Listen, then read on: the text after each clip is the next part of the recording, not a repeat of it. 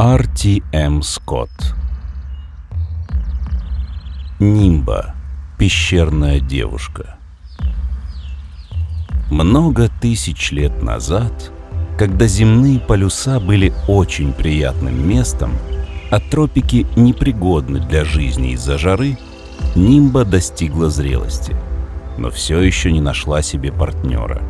Многие претендовали на место рядом с ней, но убив своего первого дикого зверя, она стала жить обособленно – сторонясь остальных представителей своего рода, и за ней закрепилась слава путешественницы и великой охотницы.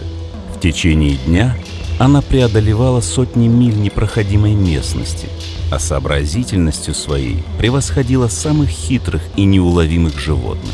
Без чьей-либо помощи она могла прокормить себя, и пара ей не требовалась, по крайней мере, до поры до времени – Немного южнее того места, которое сейчас носит название залив Джеймс-Бэй, между холмами с крутыми, поросшими деревьями-откосами, находится прекрасное озеро.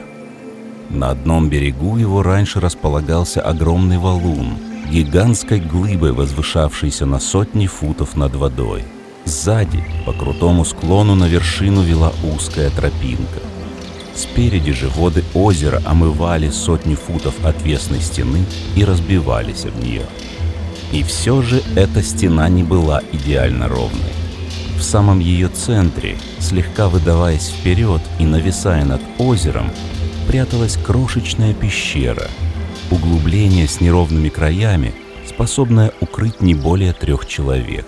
Расположенная в 50 футах над поверхностью воды, и на 50 футов ниже верхушки огромной скалы это естественное укрытие от дождя или врагов казалось совершенно недоступным для любого существа, не имеющего крыльев.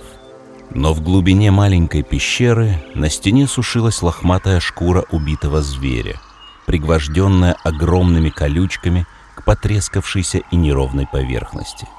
Тут и там были разбросаны обглоданные до блеска кости – свидетельство прошлых трапез Нимбы. Стоял жаркий день, и солнце продолжало нещадно палить землю. Дальше к югу огромные облака пара поднимались и обрушивались вниз на землю дождем, тут же испаряясь и вновь устремляясь вверх. Воздух был неподвижен, что предвещало продолжительную ясную погоду и малую вероятность того, что с юга сюда придут жаркие ливни. К востоку, на горизонте, из вершины могучей горы в небо извергся столб огня, затмивший своим блеском солнце.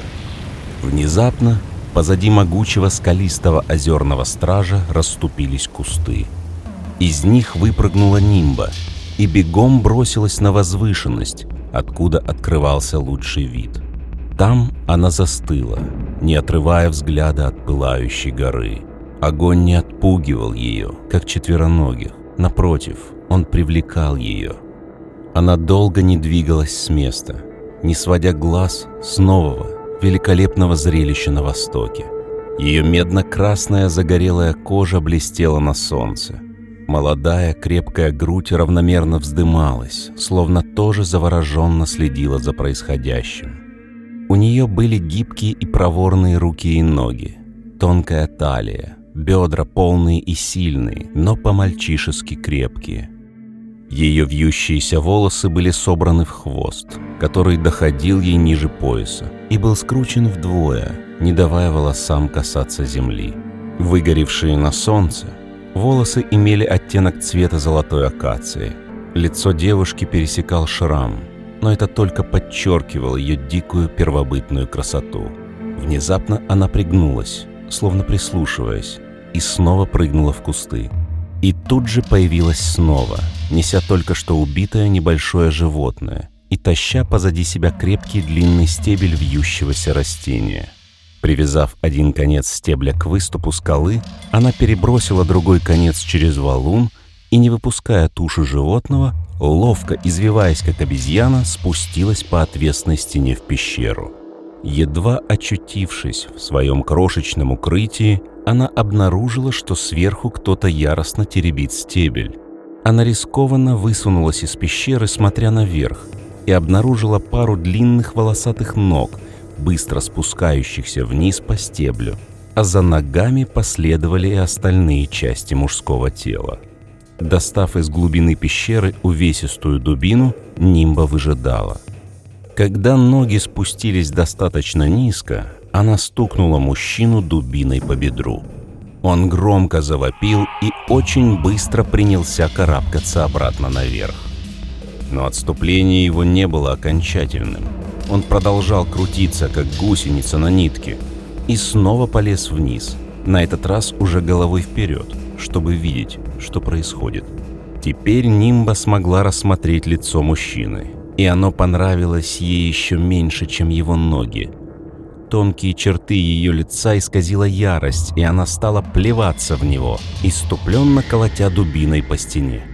Он был ей прекрасно знаком. Это был Умба, один из самых сильных и жестоких мужчин ее племени. Когда ему исполнилось 15 лет, он убил своего деда из-за дубины с каменным наконечником.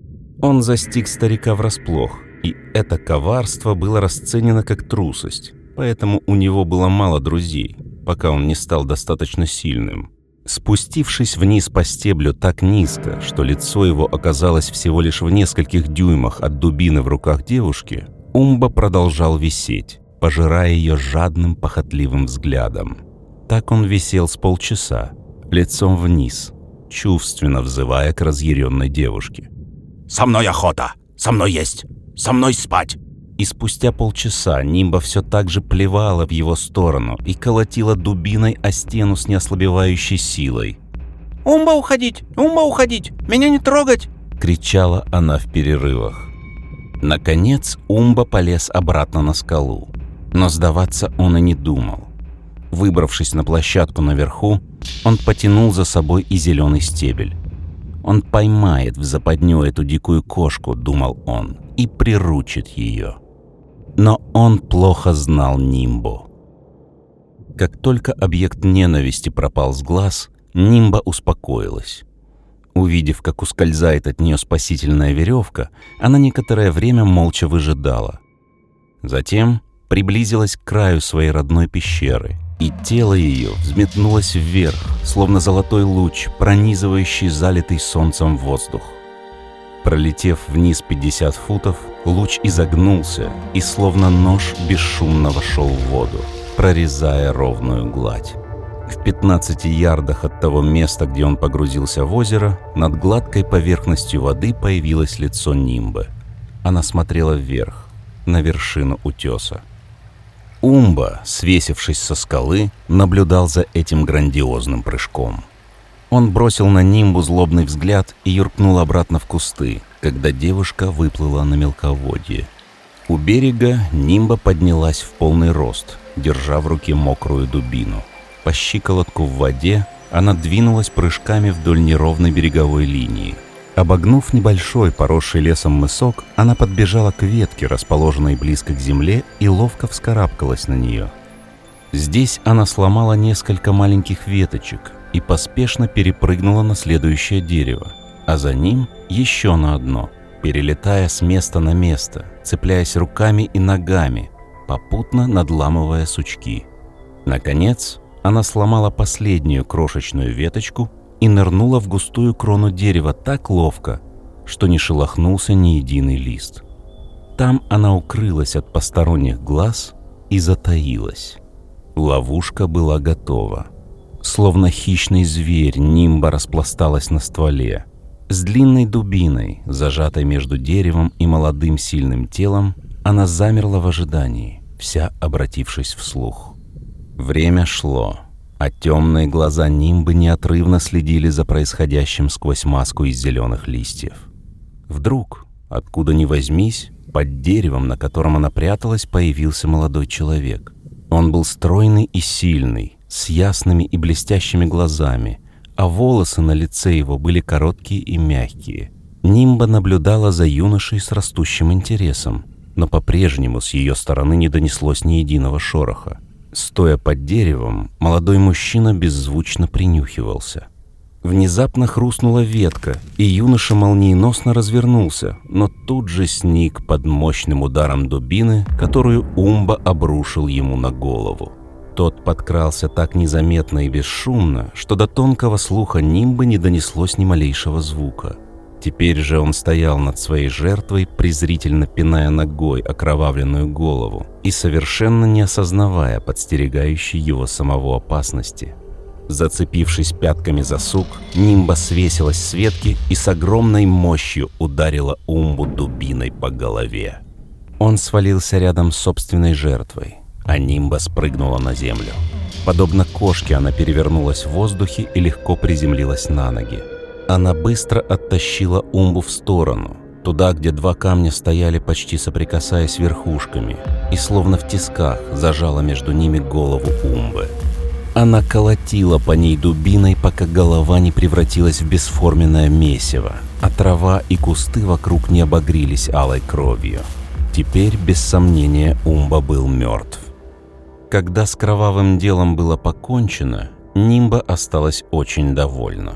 Она вымылась в озере и вернулась осмотреть юношу, которого Умба ударил по голове. Очевидно, удовлетворенная его состоянием, она подхватила его и, волоча за собой окровавленную дубину, вернулась к своей скале у озера. Там она нашла стебель, где его бросил Умба, и с легкостью спустилась в уединение своей пещеры, таща под мышкой бесчувственного мужчину.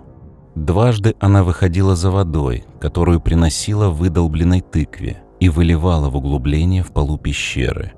Покончив с этим, Нимба умыла лицо юноши, намочила его волосы и усадила в угол, оставив приходить в чувство.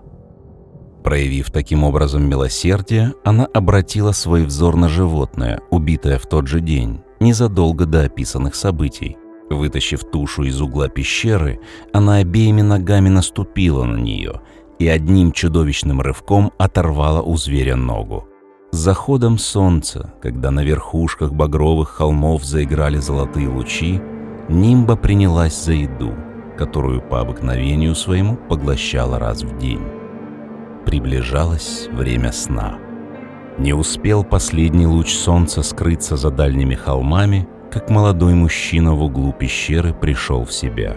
Он медленно огляделся – поднялся и подошел к краю, посмотрел вниз на озеро и внимательно рассмотрел стебель, благодаря которому здесь оказался.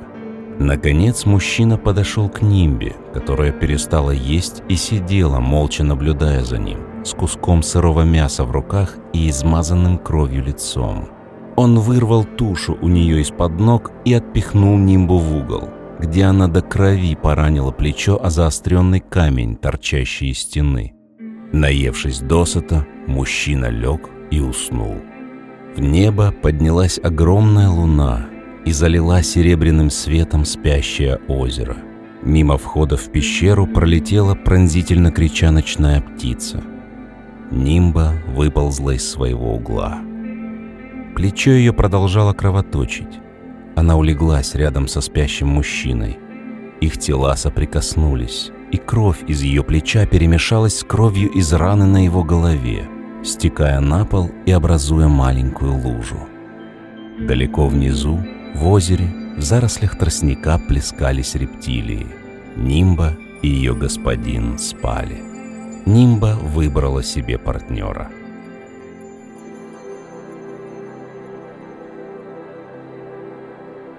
Это был рассказ Арти М. Скотта «Нимба. Пещерная девушка» в переводе Ксении Ященко. Подкаст «Современники Лавкрафта» доступен в Google подкастах, CastBox, Яндекс Музыки, YouTube, ВКонтакте в рамках подкаста паблика Говард Лавкрафт, а также в телеграм-канале t.me slash podcast. Если вы слушаете нас в подкастах Apple, мы будем благодарны вам за оценку или комментарий. Вы можете поддержать наш проект при помощи Patreon. patreon.com slash Там мы публикуем дополнительные материалы к рассказам, а также эксклюзивные саундтреки. Спасибо и до новых встреч.